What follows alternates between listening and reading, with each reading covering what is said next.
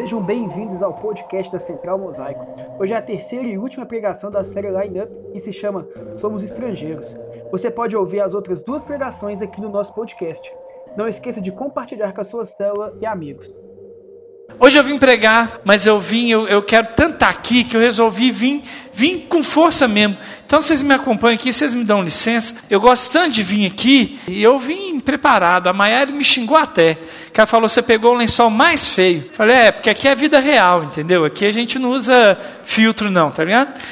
Esse aqui é o colchãozinho, tá até sujo, porque todo mundo que dorme lá em casa dorme nele. Meu sogro quando vai, minha sobrinha, aí dorme nele lá mas eu vim hoje, eu quero estar aqui, eu, eu gosto daqui, e por isso eu decidi trazer também, porque se eu vim aqui para ficar, eu vim para ficar, porque eu gosto de estar aqui. Eu trouxe também meu travesseiro, eu trouxe também uma cobertinha, afinal de contas, ninguém dorme só assim no colchão.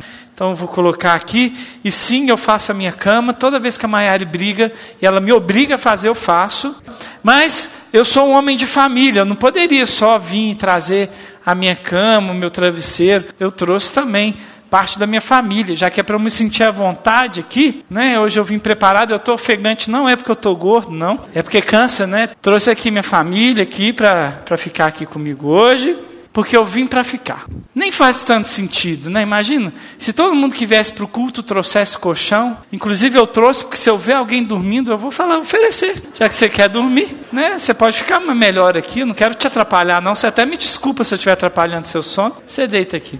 Seria muito estranho se todo mundo que viesse para o culto trouxesse junto colchão, travesseiro, coberta, Ia ser muito estranho. Por quê? Ô Renato, você, você não vai dormir aqui não, só. Você vai falar uns minutinhos, você vai ficar em pé, depois você vai embora. Não precisa de trazer foto da sua família. Não vai, você não vai chegar a ponto de sentir saudade da sua família, não. Daqui a pouquinho você está em casa. É muito louco. Sem pensar que tem pessoas que, tipo assim, pessoas que são meio doente mental, assim. Tipo eu. Por exemplo, eu, eu, sou cheio de tique, não sei, se, se, não sei se vocês perceberam. Eu tenho um monte de, de maniazinha, sou meio estranho. E uma das coisas que eu tenho de estranho é que eu tenho mania de meia. O que, que é mania de meia? Eu, eu te, devo ter mais ou menos uns uns 60 pares de meia na minha casa. Ah, Renato, como é que você não perde meia? Eu compro todas iguais, porque se eu perco um pé, perco do outro, aí eu tenho pá do mesmo jeito. Fica a dica, porque sumir some. Mas eu tem muita meia. A minha gaveta de meia não fecha. E ela é grande assim. É muita meia, muita meia, muita meia. E eu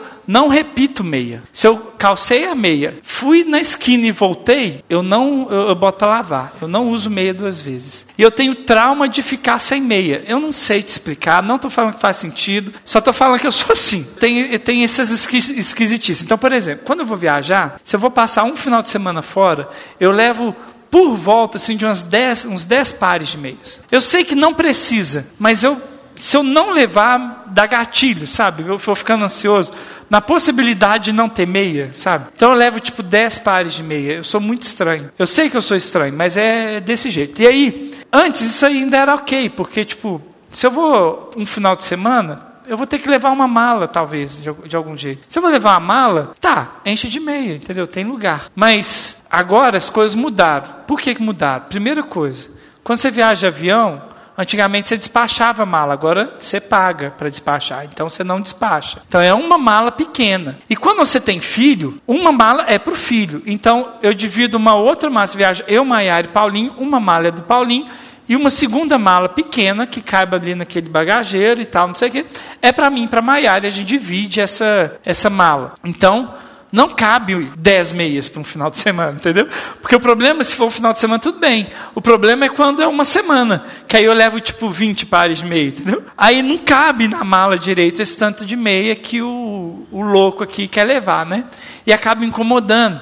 Por quê? É algo inadequado para o tempo que eu vou passar lá. Se eu fosse mudar para lá, se eu fosse viver lá, faria sentido levar um monte de meia. Mas eu vou ficar pouco tempo lá. Não faz sentido carregar comigo um peso, um volume desnecessário dentro da mala, se aquele não é o lugar em que eu vou viver. E eu sei que coisa de doido, e é coisa de doido mesmo, fazer, trazer colchão para o culto e meia, dez meses para o final de semana, não faz sentido. Não saber a diferença entre o que é a sua casa e o que é um salão de culto? É alguém alucinado, alguém que vive uma loucura, alguém que está vivendo alucinação mesmo, assim, na cabeça. É, tem uma diferença óbvia entre um salão de culto e um quarto onde a pessoa vive e mora. O salão de culto é um lugar onde você vai e você pode amar lá, mas é um lugar passageiro. Não precisa de levar colchão, porque lá você vai e depois vai embora. E aí a sua casa sim. Imagina que agora não não tenha mais colchão na minha casa, porque eu decidi trazer para cá. Não faz sentido, porque é lá é que precisa do colchão. É lá que eu vou dormir e vou ficar. Abra sua Bíblia em 1 Pedro, capítulo 2, versículo 11. 1 Pedro 2, 11. Amados, insisto em que, como estrangeiros e peregrinos no mundo, vocês se abstenham dos desejos carnais que guerreiam contra a alma. Vivam entre os pagãos de maneira exemplar. Para quê? Mesmo que eles os acusem de praticar o mal, observem as boas obras que vocês praticam e glorifiquem a Deus no dia da intervenção dele. Pula lá para o versículo 16. Vivam como pessoas livres, mas não usem a liberdade como desculpa para fazer o mal. Vivam como servos de Deus. Amados, insisto que como estrangeiros e peregrinos desse mundo. O desafio da carta, o desafio da escritura é que você viva como um peregrino ou um estrangeiro. O que Deus quer é que você viva aqui na terra sem levar colchão, travesseiro, nem cobertor e nem 50 pares de meia para um final de semana. O que Deus quer de nós não é que a gente viva e onde a gente for, aqui na terra, carregando com a gente um lugar como da terra, como a nossa residência fixa, como lugar onde a gente nasceu, vive e como se ela fosse o fim dela mesmo. Nós somos estrangeiros nesse mundo. Nós moramos aqui. Você mora na terra. Não tem como você morar em outro lugar que não na terra. Mas você não é daqui. A sua casa definitiva não é a terra. Assim como a minha casa definitiva não é esse púlpito, esse altar, a sua casa definitiva também não é esse planeta onde você habita. Aqui é um lugar onde você deve ir, onde você deve viver aqui, mas a sua origem não é daqui, o seu destino também não é daqui, você só está viajando por aqui. Por isso você é um estrangeiro, você é um peregrino. Peregrino é aquele que passa por um lugar, não fica ali, ele não dorme ali, ele não faz residência ali, ele simplesmente passa por ali. Deixa eu falar uma coisa muito profunda sobre você. Eu, de vez em quando, ouço uns podcasts muito doido, eu me, me enfio para dentro, às vezes, da filosofia, de né, uns papos muito 22, assim, muito maluco. Mas eu gosto, me faz pensar, me faz refletir. E sabe, quanto mais eu escuto os caras, os, os professores falando sobre esses assuntos, né, as resenhas de livros sobre esse assunto, eu mais, cada vez mais eu, eu me convenço que a pergunta fundamental e que está todo mundo atrás da resposta, e a coisa mais importante é saber de onde você veio, para onde você vai e quem você é. É uma busca por isso, porque isso define tudo sobre nós. Se eu não sei quem eu sou, eu sou qualquer coisa. Se eu não sei de onde vim e para onde vou, eu não sei o que eu faço nesse meio tempo entre o vim e o vou. Mas a vantagem de conhecer a Bíblia é que a Bíblia é a verdade, amém? E não precisa de doutorando, não precisa ser mestrado para inventar mil teorias, para o óbvio que a Bíblia ensina. Qualquer Zé Ruela, feito eu, sabe, feito você também, é, aprende com muita clareza da onde a gente veio, para onde a gente vai quem a gente é. É, é porque é, eles não têm a verdade, eles têm que ficar descobrindo alguma coisa para negar a verdade. Nós temos a verdade, a Bíblia é a palavra de Deus, ela é a verdade, então a gente não precisa de ficar inventando, está aqui a verdade. Eu conheci um homem, conheci mesmo, conheci de conversar, sentar junto, de fazer perguntas. Ele é o pastor da maior igreja do Egito. Ele está na lista do Estado Islâmico como os próximos a serem mortos. Você já não morreu, porque já tem alguns anos. Mas ele. É, e aí ele estava lá, a gente estava na Guatemala, num congresso, conversando juntos, e, e eu tive a oportunidade de sentar com esse cara. E eu sentei com ele. E ele falou uh, várias coisas. Um dia eu conto com detalhes a nossa conversa, porque me marcou e foi muito importante. Ele participa de debates públicos. Uh, ele, como um cristão, e muçulmanos e, e, tal, e ele participa na televisão de debates. E ele falou: Olha, eu não tenho medo de debater com ninguém, porque qualquer coisa que eles falem, se não for a Bíblia, eles estão mentindo. Eu sei que a Bíblia é verdade, porque ele falou algo do tipo: Vocês falam que creem na Bíblia como verdade, mas temem a ciência, temem que outros saibam de coisas que vocês não sabem. Eu não temo, eu sei que a Bíblia é verdade. E não importa o quão difícil seja o raciocínio dele, a verdade é a verdade. E eu consigo. É, é, é, fácil mostrar que a verdade quando a verdade é a verdade. E essa é a real. Eu não tenho crise de quem eu sou e você também não deve ter. E isso muda tudo. Quando você entende de onde você veio, para onde você vai, quem você é, muda tudo ao seu respeito. Muda tudo. É um senso de, de, de completude, de, de saciação, de, de, de identidade, de propósito, que faz de você diferente de qualquer pessoa da terra. Você veio de Deus, Ele te criou. No ventre da sua mãe, Ele te formou. Ele sonhou com você. Você nasce da palavra de Deus, o sonho de Deus. Você é quem Deus diz que você é. Você é criatura de Deus para a glória de Deus. A sua identidade não é o que seu sexo ou o que seu desejo sexual diz. A sua identidade é definida pelo próprio Deus, que foi quem o criou. E você vive para a glória desse Deus, e um dia você irá encontrá-lo de forma completa, e assim viverá a eternidade para a glória de Deus. Você foi nascido para a glória de Deus, você é para a glória de Deus, e será para a glória de Deus. Porque o fim de tudo não somos nós, mas a glória de Deus, do Deus de toda a glória. E essa consciência muda, muda a maneira que, com que a gente vive e se relaciona com, com, conosco, com os outros e com o próprio Deus. Porque já que é assim, não há nada de propósito maior e mais completo do que aquilo que se relaciona com Deus. E não há nada mais vazio de propósito do que aquilo que me afasta do Deus pelo qual nasci, vivo e viverei. Então, tudo que é do mundo ou que não é de Deus é vazio de propósito, não preenche a nossa necessidade de existência. Nós somos estrangeiros, sabemos de onde viemos e não é da terra, não é da cultura, não é do Brasil. Sabemos para onde vamos e também não é nada dessa terra. Sabemos quem somos e também não é nada dessa terra. Nós somos estrangeiros. Moramos aqui, mas não somos aqui. E você seria tão retardado quanto eu, trazendo um colchão para um culto se você vivesse a sua vida aqui para a terra. É inapropriado, não faz sentido. O período que você está aqui é um período muito pequeno, perto da extensão da sua vida. Pensa comigo sobre o conceito de eternidade. Nenhum de nós vai compreender com exatidão que a eternidade não é possível. A nossa mente está dentro de inserida no conceito de cronos, de espaço e tempo. E o que é a eternidade, a gente pode é, aceitar o conceito, mas entender a gente não vai. Nós somos criados dentro desse ambiente de tempo, um depois o outro, um segundo, depois outro segundo, depois outro segundo. E, um, e tirar isso não faz o menor sentido. Um bilhão de anos para trás, um bilhão de anos para frente, e agora. Eu estou filosofando muito hoje, não estou? A gente não entende tudo sobre a eternidade, nem nunca vai entender. Mas pensa, vamos, vamos pelo menos entender conceitualmente a eternidade. Imagina essa linha preta, essa aqui, ó, uma linha preta do início do palco ao final do palco, como uma linha do tempo. Começa aqui, a criação, tal, tal, tal, tal, daqui até lá.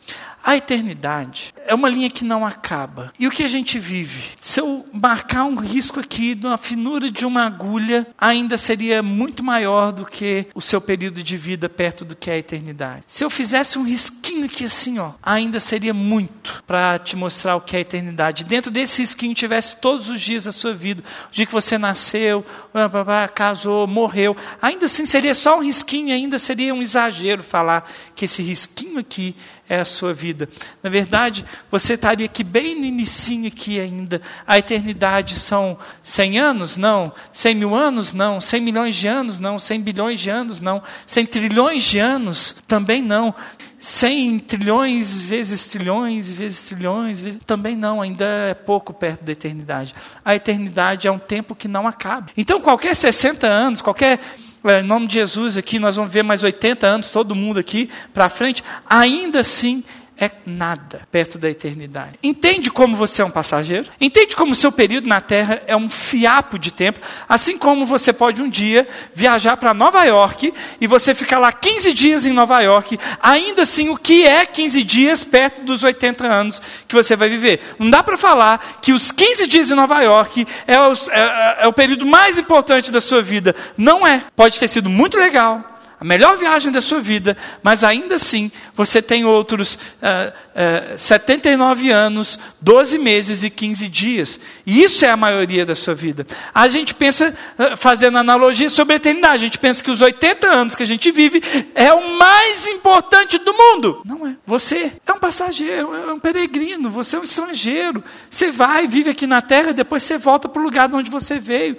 e da onde você vai ficar o resto da sua vida. A vida na terra é uma viagem. Se somos estrangeiros, isso corresponde a uma parte tão pequena da nossa vida. Faz sentido se apaixonar por isso aqui? Faz sentido você ficar apegado a isso aqui, como se isso aqui fosse a coisa mais importante do mundo? Faz sentido você comprometer toda a sua eternidade por causa disso aqui? Sabendo que isso aqui é um pedaço tão pequeno, tão ínfimo, isso aqui tende ao nada perto do que você, da sua vida inteira com Deus. Tem alguma lógica uma vida aqui na terra, viver aqui na terra sabendo que existe uma eternidade, pela vida aqui na terra, fazer raízes aqui? O estrangeiro que pensa que é um morador é um tolo, cara. Sabe, tem muita gente que vive com Deus, está nas nossas células, talvez seja até aqui hoje, e ama e ama a vida aqui na terra. Deixa de ser bobo, cara. Você está apegado a um negócio que não vale nada. Você nem é daqui, você nem mora aqui. Você vai, é, a sua realidade não é essa. Aqui é um tempinho que você vai passar. Eu sei que você acha que isso aqui é a coisa mais importante, que você nasceu aqui, mas a partir da Bíblia, cara, entenda quem você é. Quando o texto diz: abstenham-se dos desejos carnais que guerreiam contra a alma. Eu fico refletindo, sabe, de pessoas que amam tanto, tanto, que são apaixonados pelos desejos carnais e rejeitam Deus por causa disso. E abandonam a Deus porque não estão dispostos a abandonar as relações sexuais ilícitas. Eu estava orando, orando muito, final do ano passado, a partir de novembro, dezembro, buscando a Deus. Deus, o que o Senhor quer da mosaico? Para onde nós vamos? O que o Senhor quer? E, e se tem uma coisa que Deus deixou claro para mim, que Ele quer. Ele quer que eu confronte o meu pecado e o seu pecado. Deixa eu deixar muito claro uma coisa aqui. Não tem como amar a Deus e o mundo. Tiago 4,4. Adúlteros. Vocês não sabem que amizade com o mundo é inimizade com Deus? São opostos que não conversam? Quem quer ser amigo do mundo, faz-se inimigo de Deus. Então deixa eu te contar uma coisa. Não dá para amar o sexo antes do casamento e amar a Deus. Não se engane. Ir na célula não é sinal de aprovação completa de Deus. O seu pecado precisa de ser abandonado. E você às vezes vem no culto achando que vai aliviar sua consciência. Isso não traz paz para o seu relacionamento com Deus. O que traz é arrependimento do seu pecado. Não dá para viver uma vida com Deus e viver no pecado. Não fica achando que dá para ser um homem de Deus e ficar enchendo a cara de álcool. Não dá. Se o diabo te enganou, filosofia, falso profeta, te enganou, falando que dá para viver com Jesus e uma vida alimentando a sua carne, mentiram para você. Não é verdade. Não tem nada nesse mundo que preencha o coração. É só Jesus. E se você pega o do mundo para preencher o seu coração, você está rejeitando a Deus, falando: Deus, o que me preenche é o sexo com a minha namorada, é a mentira, é a fofoca, é o dinheiro, é não sei o quê. E Deus fala: então fica com eles, porque você não sabe de, que Deus tem ciúmes de nós. Ou nós somos todos dele, ou nós não somos nada dele. Adúlteros. amizade com o mundo é inimizade com Deus. Ô, gente, coloque amor nas minhas palavras. Entenda o que eu estou querendo falar para você aqui agora. Ouve antes de falar que eu sou um herege. O pecado, ele é muito sério. Ele nos afasta de Deus. Isso é muito ruim. Mas posso falar? Pecado nem é tanto problema assim. Porque Existe uma solução para o pecado. Jesus morreu na cruz pelo seu pecado. E sabe, se o pecado fosse uma sentença definitiva para mim, hoje mesmo eu já não poderia estar aqui pregando. Sabe qual é o problema? É o que gera o pecado. É o coração que ama a terra. O coração que é apaixonado por esse que ele pode oferecer. Uma vez eu estava vendo, conversando com um coordenador, ele falou: ah, a pessoa tal tem uma conta num perfil assim de uma, de uma rede social. Depois você olha lá. Aí eu fui olhar. E assim, muito legal a rede social. Mas sabe o que eu vi? E me incomodou muito. Ela não fez nada que era pecado naquela rede social, mas estava tão com a cara do mundo, sabe? Eu fiquei incomodado com aquilo. Ô, gente, eu, não, eu sou zero, aliás, eu quero ser zero religioso, eu quero ser, quero viver intimidade com Deus, eu não quero ficar cheio de regra, sabe, botando regra para os outros, eu não quero botar regra para a sua vida, não.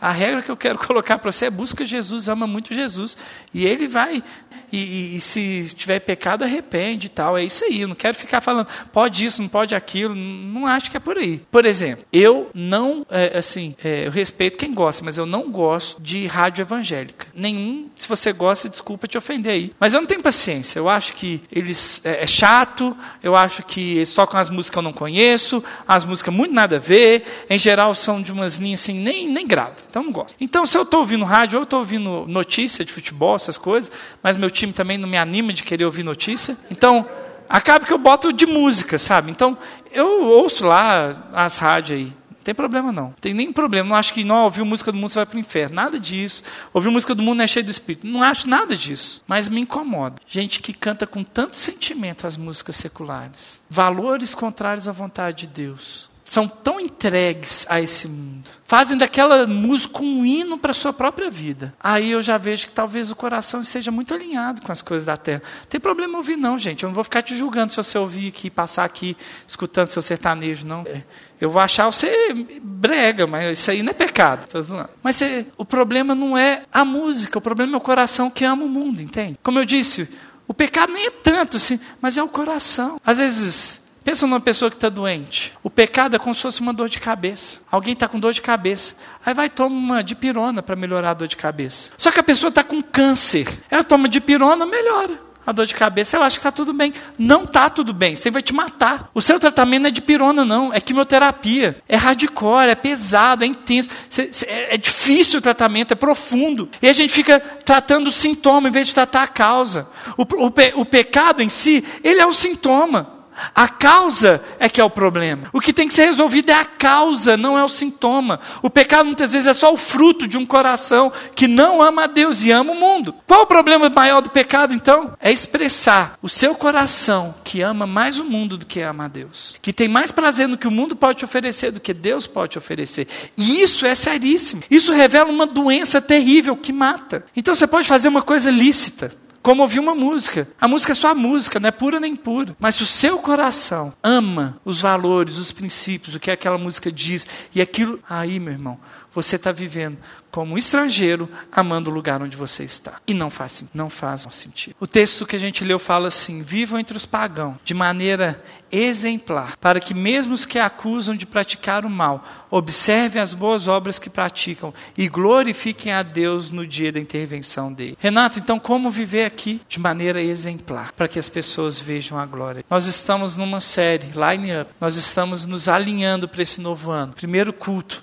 nós, nós estamos falando dos valores, do que todo mundo aqui precisa ter em comum. O primeiro é ter intimidade com Deus. Você lembra, duas semanas atrás. Semana passada, Maiari pregou sobre unidade também. Todo mundo aqui precisa estar aliançado e unido. E a terceira coisa que a gente precisa estar é a clareza de que esse mundo não é o nosso lugar. A nossa prioridade não é nada dessa terra. Pelo contrário, nós vivemos no meio aqui dessa terra, mas de maneira exemplar, para que até quem nos critica reconheça e dê glória a Deus. Spurgeon falava: todo cristão ou é um missionário ou é um impostor. Ou você está aqui para revelar Jesus, um missionário. Quem é um missionário? Missionário é como o Cleitinho, ele morava aqui em Belo Horizonte, era aqui, era um líder de célula da Mosaico. A gente abriu uma igreja no Piauí, ele sentiu no coração um chamado de Deus para ir, nós enviamos, ele está lá no Piauí hoje, liderando uma célula lá. Ele não é do Piauí, ele é de Belo Horizonte, mas ele foi para lá para uma missão. Você também não é daqui. Deus te enviou para cá com uma missão. Qual missão? Revelar Ele para as pessoas, dar glória para Ele, fazer com que as pessoas deem glória a Deus. Sabe, a Bíblia às vezes é muito radical, Mateus 10, 37 a 39 fala assim: quem ama, ama seu pai ou sua mãe mais do que a mim, não é digno de mim. Quem ama seu filho ou sua filha mais que a mim não é digno de mim. E quem não toma sua cruz e me segue não é digno de mim. Quem achar a sua vida, a perderá. Mas quem perder a sua vida por minha causa, a encontrará. Quem fica apaixonado pelas coisas da terra, nas, nas relações mais nobres, como o pai de um filho, de um marido, de uma mulher, que ama mais isso que a Deus, não serve, porque você está se apegando aqui. É tudo de Deus, é para a glória de Deus. Quem perder a sua vida aqui na terra, aí acha na eternidade. Perdeu um fiasquinho aqui, mas ganhou na eternidade. Sabe qual é real? Posso contar um pouquinho, rapidinho, um minuto, um pouquinho de uma situação que eu vivi na minha história? Eu nasci num lar cristão, me desviei. Quando eu estava desviado, e eu ainda tinha muito relacionamento ia na igreja ocasionalmente por causa dos meus pais. Eu tinha medo de buscar a Deus. Porque se eu buscasse a Deus, eu sabia que eu ia ter que fazer, eu ia ter que ler a Bíblia, eu não gostava de ler. Eu ia ter que orar, eu não gostava de orar. Achava chato demais esse tempo de oração. Eu ia ter que ir na igreja, eu gostava de assistir o esporte espetacular domingo de manhã em vez de ir para a igreja. Eu ia ter que parar com os esqueminha lá das meninas, não sei o quê, e as pegações, não sei o quê. Eu ia ter que parar com isso. Eu tinha medo de buscar Deus por causa disso, porque eu sabia que Deus ia me mudar. Não ia dar para continuar sendo a mesma pessoa. Mas o tempo passou. Eu fui aprendendo de Deus, eu cresci. E sabe o que eu percebi? Que eu estava certo. Não dá para buscar a Deus e viver assim, não, gente. Quando a gente busca a Deus, Ele muda o nosso coração. A única coisa que eu não tinha percebido é que Ele ia mudar o meu interior para mudar as minhas ações. Eu achava que Deus ia mudar as minhas ações para mudar os meus. Eu ia ter que mudar minhas ações para mudar meu interior. E eu aprendi que buscando a Ele, Ele muda o meu coração. E aquilo que era mais valioso agora era como esterco para mim. Eu entendi que eu descobri algo de muito mais valor do que eu vivia antes. E agora aquilo ali não tinha mais graça. Mas a verdade é que o reino de Deus é semelhante a um grão de mostarda, que é a menor das sementes, mas quando cresce se torna maior das hortaliças. É assim que é o reino de Deus. É pequenininho. Você ouve uma mensagem, você vai no culto ou numa célula, e você pensa, ah, essa coisa de crente. Mas você continua alimentando aquela semente, regando aquela semente. Quando você vai ver, meu irmão, ela tomou o seu coração por todinho, todinho, todinho. Não tem nada que tenha no seu coração que não seja tomado pelo Evangelho. E esse é o Evangelho. Você ouve a vida inteira. A sua carne grita, o diabo quer, o, o mundo quer, o sistema todo te leva para longe de Deus. Aí vem uma sementinha de uma palavra de Deus, um convite para uma célulazinha, pingou lá. Um culto que você vê, uma sementinha pingou lá. é a menor das sementes. Você recebe semente de abacate todo dia para o pecado. Mas aquela sementinha tem um poder e toma o seu coração. Não existe evangelho que não toma a nossa vida por inteiro. Não existe evangelho que não seja integral. Toma a nossa sexualidade, a nossa identidade, o nosso futuro. Toma tudo em nós. Toma quem, da onde você veio, quem você é e para onde você vai. Ou o evangelho muda a sua identidade, ou você ainda não conheceu o evangelho. Ou ele muda como você vê a sua vida, ou ainda você não entendeu o que o evangelho propõe. Se Deus existe e a Bíblia é a palavra de Deus, não tem mais espaço para nenhuma prioridade a não ser o próprio Evangelho. Ou Deus é tudo, ou ele não é nada para você. Ou essa vida é uma viagem, uma passagem que você vive entre da onde você veio e para onde você vai. Ou não tem eternidade ao lado de Deus para você. Não tem como amar o mundo e a Deus deles a tua palavra e o mundo os odiou, pois eles não são do mundo como eu também não sou. Rogo que não os tire do mundo, mas que os proteja do maligno. Eles não são do mundo, como eu também não sou. Santifica-os na verdade. A tua palavra é a verdade. Assim como me enviaste ao mundo, eu os enviei ao mundo. João 17, 14 a 18. Se o mundo os odeia, tenham em mente que antes me odiou. Se vocês pertencem ao mundo, se vocês pertencessem ao mundo, ele os amaria como se fosse dele. Todavia, vocês não são do mundo. Mas eu os escolhi, tirando-os do mundo por isso o mundo os odeia. Gente, deixa eu te falar uma coisa: se você é de Jesus, o mundo te odeia. E se você é de Jesus e ama o mundo, você ama alguém que te odeia. Deixa eu ser muito claro: o problema nem é o pecado que você cometeu, não. Ele é um problema sim, mas ele é só dor de cabeça. O problema é que você ama da onde veio esse pecado. Você acha que a sua vida é aqui na terra. Você não entende. Você é só um passageiro por aqui. Isso que tudo vai passar. Não fica achando que isso aqui é a coisa mais importante, não. Você vai passar vergonha igual eu aqui trazendo colchão, travesseiro para um lugar que eu vou passar alguns minutos só. Não faz o menor sentido. Tem uma eternidade te esperando. E o jeito certo de viver é sabendo para onde você vai. Da onde você veio? Pensa nisso. Você foi criado por Deus. Você, para onde você vai, você vai passar a eternidade com Deus. Não ame o mundo. Não ame o mundo. nada que se vê tem valor. Não ajunte para vocês tesouro, riqueza nessa terra onde a traça e a ferrugem corroem.